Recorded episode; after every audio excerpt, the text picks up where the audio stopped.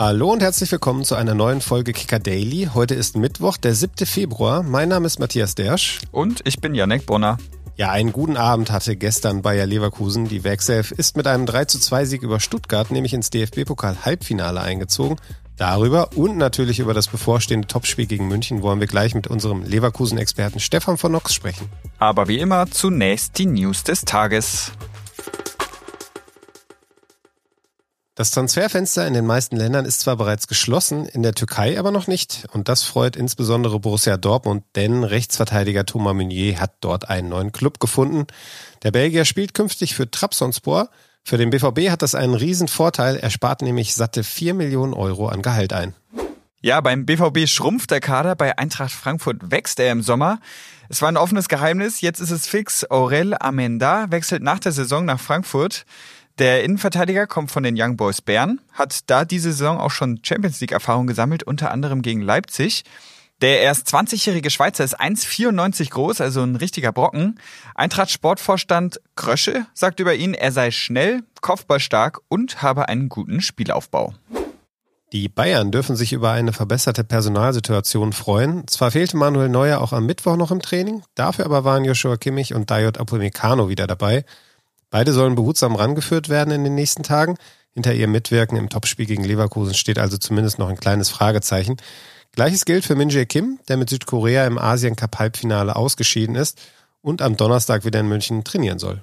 Ja, da hat Thomas Tuchel jetzt einige Entscheidungen zu treffen. In der Innenverteidigung wäre dann sicher Dyer der erste Kandidat, falls es für Kim und Upamecano noch nicht reichen sollte.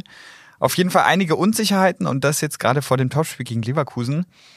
Was die so getrieben haben in ihrer Generalprobe, da schauen wir jetzt mal drauf. Ja, Leverkusen steht nach dem 3 zu 2 Sieg gegen Stuttgart im Pokal-Halbfinale und irgendwie hatte man das Gefühl, gestern Abend wurde ganz Fußball Deutschland so ein bisschen verzaubert von diesem Spiel. Überragende Passfolgen, die Dribblings von Würz, die Grätschen von Mittelstädt und Wagnermann, die Tore, das hatte irgendwie alles dieses Spiel und als Fan eines Zweitligisten habe ich manchmal gedacht, uff, so kann auch Fußball aussehen. Und deswegen sprechen wir jetzt drüber mit unserem Leverkusen-Reporter Stefan von Nox. Hallo Stefan. Hallo. Ja, Stefan, das war gestern Abend ja ein richtiges Fußballfest, kann man sagen, in der Bayer Arena. Lässt du dich da als Reporter auch mal mitreißen von so einem schönen Spiel der beiden Teams oder ist da der Blick streng analytisch immer? Nee, das ist schon ein Spiel, äh, das einen als Betrachter auch begeistert. Also es war ein richtiges richtiger Pokalfight äh, mit Riesendramatik. Ja, auch mit dem VfB Stuttgart, der, der das überragend gemacht hat, finde ich, gegen Leverkusen. Es hat noch keine Mannschaft geschafft. Ja, das Leverkusener Spiel, ohne destruktiv zu sein, äh, ja, so zu unterbinden und immer wieder selbst Nadelstiche zu setzen, war natürlich äh, vom Spielverlauf her und von den einzelnen Aktionen auch immer wieder, äh, ja, toll anzusehen. Das war, das war begeisternd, ja, das war richtig toll. Ja, als Jonathan dann das Ding da reingeköpft hat zum 3-2 in der 90. Minute, da ist das Stadion ja äh, wirklich äh, extrem laut gewesen. Ich habe so am Fernseher gedacht, Mensch, das hat man sicherlich sogar noch auf der Prunksetzung des ersten FC Köln gehört, so laut wird da gejubelt. Hast du was Vergleichbares schon mal erlebt in der Bayer Arena? Also in Leverkusen hat sich was entwickelt, seit Xabi Alonso da ist. Es hat so angefangen mit diesem Europacup-Halbfinale, wo sie sehr unglücklich gegen AS Rom ausgeschieden sind. Und die Atmosphäre ist da wirklich immer besser geworden. Aber gestern war es dann gefühlt nochmal ein Sahnehäubchen oben drauf. Das war halt, äh, wie es halt im Pokal ist, so ein Sieg hat halt eine viel höhere Bedeutung als ein normaler Sieg in der Bundesliga. Das war jetzt der Schritt ins Halbfinale. Angesichts der Konkurrenten, die jetzt noch da sind, ist Leverkusen jetzt haushoher Favorit auf den Titel. Das er der erste seit 31 Jahren das war gestern ja ein, so ein Schrei der Befreiung und äh, ja, äh, eine riesengroße Freude bei den Leverkusenern. Und dementsprechend laut war es auch da. Und man hat ja auch die Reaktion gesehen von Xabi Alonso und der Spieler auf dem Platz. Das hat ja Bände gesprochen. Ja, ich, ich nehme jetzt doch mal den Salzstreuer zur Hand. Äh, mitreißendes Spiel, haben wir schon gesagt. Äh, du hast aber auch gerade gesagt, die Stuttgarter haben es richtig gut gemacht. Mal anders formuliert, Leverkusen musste erst reinfinden in die Partie. Äh, das hast du wahrscheinlich im Stadion ähnlich gesehen, oder? Ja, ja, also Leverkusen hat ja sein, sein schwerstes Spiel gehabt in der Saison. Ähm, die normalen Abläufe, die sie haben, dieses Aufbauspiel von hinten immer wieder über die Sechser äh, tief zu spielen, wieder klatschen zu lassen und sich die Gegner zurechtzulegen und dann die Räume in den Linien weiter vorne zu finden. Das hat über weite Strecken gar nicht geklappt. Äh, Stuttgart hat den, äh, die beiden Sechser zugestellt, ist extrem vorne draufgegangen, hat eins zu eins gepresst. Das war ein, ein ganz schwieriges Spiel für Leverkusen. Also es war nicht dieses Spiel, das jetzt mit spielerischer Klasse und mit, mit Finesse gewonnen wurde, sondern äh, Xabi Alonso hat es gesagt, das war ein, ein Sieg mit, mit Herz und Seele. Ja, da gab's auch eine Schlüsselszene in der ersten Halbzeit. Da hat dann VfB-Trainer Sebastian Hönes nach dem Spiel auch nochmal drüber gesprochen. Robert Andrich fault da in der 36. Minute Stuttgarts Enzo Mio, obwohl er schon gelb verwarnt ist und das auch ziemlich rabiat.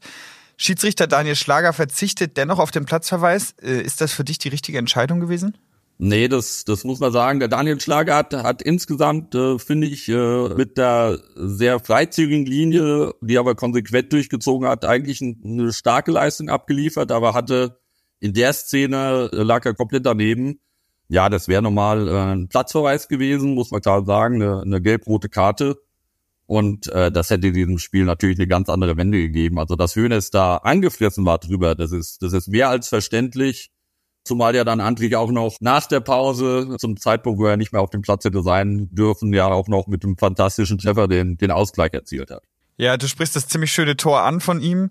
Stuttgart trifft dann auch nochmal sehenswert in Person von Fürich. Ähm, aber auch ein bisschen, weil Bayer-Keeper Matej Kovar da fleißig in der Entstehung mitgeholfen hat.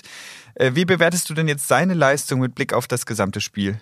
Ja, also bei dem Tor, ich hatte auch von der Tribüne den Eindruck, dass der Ball Richtung Antich, der den dann verliert äh, oder nicht kontrollieren kann bei der Ballannahme, dass der nicht optimal gespielt ist. Aber ich habe den Robert Antich nach dem Spiel äh, darauf angesprochen, äh, inwieweit es denn jetzt auch mit dem vielleicht nicht ganz genau Zuspiel vom, vom Torhüter zusammenhängt. Da hat er gesagt, nee, nee, gar keine Frage, es wäre wär Seitfehler gewesen.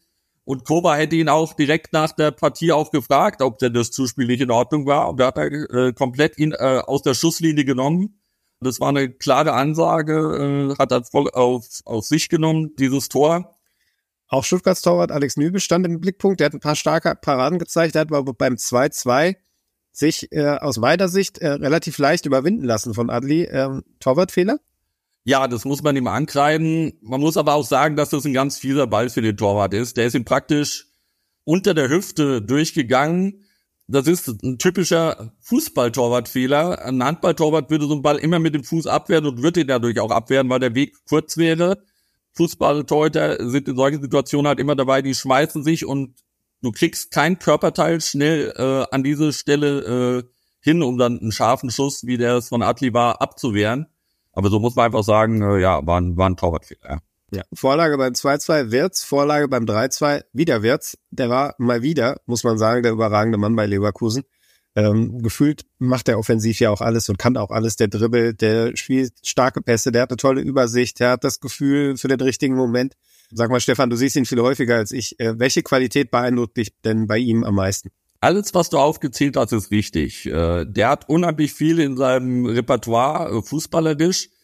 Aber was er gestern wieder gezeigt hat, war auch diese, diese Fähigkeit, sich wirklich von nichts frustrieren zu lassen. Das war ein Spiel, wo er in der ersten Halbzeit nicht gut reingekommen ist, wo er Bälle verloren hat, wo die Stuttgarter nicht nur Bayer, sondern auch ihm das Leben richtig schwer gemacht haben.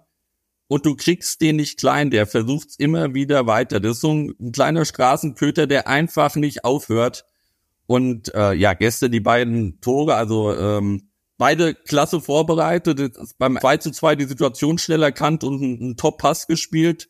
Bei einer anderen Situation auch schnell gewusst, wo er den Ball hinspielen muss und dann halt auch, wie es der Jonathan Tat sagt, wirklich eine Sahneflanke gespielt. Genau von Timing her perfekt.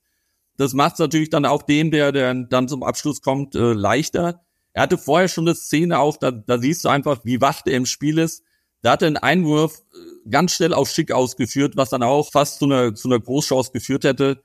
Also zu all diesen fußballerischen Qualitäten, das ist halt ein Spieler, der, der eine ganz hohe Frustrationstoleranz hat, äh, der sich zwar ärgert, aber immer weiter macht und immer weiter dran glaubt und wie gestern halt dann auch die, die Spiele dann entscheidet, wenn es auch nicht insgesamt sein, sein bester Tag war, aber dann halt doch ein starker Auftritt von ihm. Ja, am Samstag wird's äh, sicher auch wieder eng. Äh, da ist die Mannschaft von Xavi Alonso stark gefordert. Da trifft dann Tabellenführer Leverkusen im Bundesliga-Topspiel auf den Verfolger FC Bayern.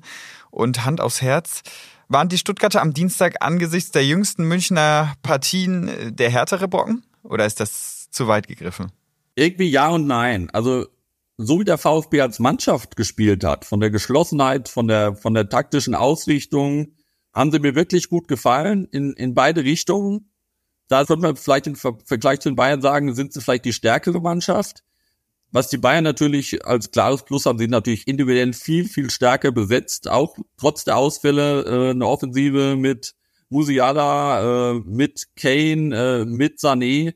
Die hat so viel individuelle Qualität, diese Offensive, die wird Bayern auf andere Art vor Probleme stellen. Und umgekehrt glaube ich aber auch, dass die Bayern nicht so kompakt im Regelfall verteidigen, wie es die Stuttgarter oft hinkriegen. Deswegen kann ich mir auch in der Hinsicht vorstellen, dass sich dann auch dafür Leverkusen vielleicht in dem Spiel andere Möglichkeiten ergeben.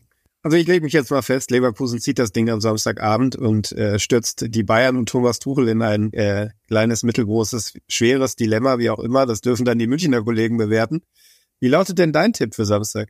Boah, ist ganz schwierig. Ähm, eigentlich glaube ich auch, dass Leverkusen es zieht.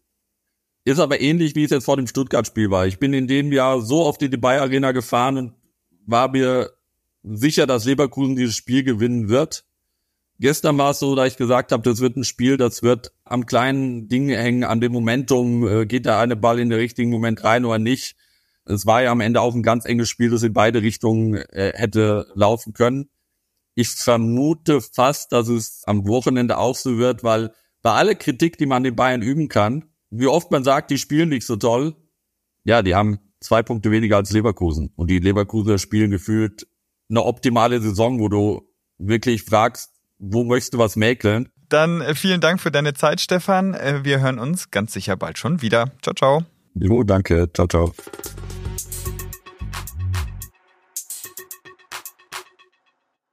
Schauen wir zum Abschluss mal auf den Biathlon. Da startet heute die Weltmeisterschaft im tschechischen Nove Mesto und ich sag gleich vorweg, und damit handle ich mir jetzt ganz sicher einen Shitstorm der Wintersport-Community ein.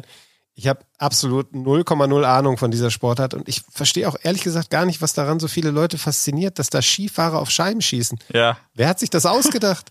Ein Glück haben wir heute die Isa dabei, unsere Host-Kollegin, die da voll drauf abfährt und ich glaube, es ist besser, wenn du das mal dem Matthias erklärst. Ja, lieber Matthias, und da muss ich dich erstmal verbessern. Es sind nämlich keine Skifahrer, sondern Skilangläufer. Ähm, aber ja, ab heute läuft also die WM in Novemesto und was man dazu wissen muss, ja, die Bedingungen sind tatsächlich relativ schlecht. Es ist viel zu warm, es wird viel Regen erwartet, es hat viel zu wenig geschneit. Das heißt, ja, es sind alles andere als optimale Bedingungen in Tschechien. Die Organisatoren füllen die Strecke momentan mit Schnee auf, also die Schneedepots sind voll, aber trotzdem wird das nicht so ganz das Winter Wonderland, was man ja sonst kennt. Was wollt ihr noch von mir wissen? Ja, ich habe mir mal gedacht, es gibt ja so äh, sogenannte Elevator Pitches. Ne? Da muss man jemandem von einer Idee überzeugen und das in der Dauer einer Aufzugfahrt. Ne? Stell mal vor, wir fahren zusammen Aufzug unten ähm, in die vierte Etage hoch, in die Digitalredaktion. Äh, überzeug mich doch mal in der kurzen Zeit davon, warum ich unbedingt diese WM anschauen sollte und warum der Sport überhaupt der beste der Welt ist. Ja, das mache ich natürlich sehr gerne. Ja, Biathlon ist unfassbar abwechslungsreich. Also die laufen wirklich auf unglaublich dünnen Langlaufschieren brutal schnell und müssen dann aber am Schießstand liegend oder stehen 50 Meter entfernte Scheiben treffen. Also aus der Belastung sofort in die Ruhe zu kommen, das fasziniert mich extrem. Die Norweger sind tatsächlich seit Jahren brutal stark, aber auch die Deutschen sind echt super in die Saison gestartet. Da gab es schon fünf Siege und 19 Podestplätze. Also auch jetzt bei der WM in Novemesto kann man auf jeden Fall mit ein oder mehreren Medaillen rechnen. Und ja, ansonsten sind es auch einfach coole Charaktere und tatsächlich gibt mir der Biathlon einen größeren Adrenalinkick als ein Spiel des ersten FC Nürnbergs. Das ist ja mein Verein. Ähm, ja, kann man jetzt auch darüber streiten, ob das jetzt wirklich eine große Leistung ist. Aber schau es dir einfach mal an. Es lohnt sich wirklich. Ja, das war jetzt nur knapp über 45 Sekunden. Bin beeindruckt, äh, dass du das so fast auf den Punkt gebracht hast. Ob ich es mir anschaue, da setze ich jetzt doch nochmal ein Fragezeichen dahinter. Ich glaube, heute gucke ich lieber das DFB-Pokal-Viertelfinale zwischen Saarbrücken und Mönchengladbach. Vielleicht gibt's ja die nächste äh, Sensation da. Die Saarbrücker haben ja schon zwei Bundesligisten aus dem Wettbewerb gekegelt, darunter den großen FC Bayern. Das klingt mir spannender als Biathlon, sorry. Na gut. und wie das ausgegangen ist, das DFB-Pokalspiel, das erfahrt ihr natürlich morgen bei uns. Für heute war's das für uns. Tschüss. Ciao, ciao. Ciao. Kicker Daily ist eine Produktion des Kicker in Zusammenarbeit mit ACB Stories. Redaktionsschluss für diese Folge war 14 Uhr. Abonniert den Podcast, um keine neue Folge zu verpassen.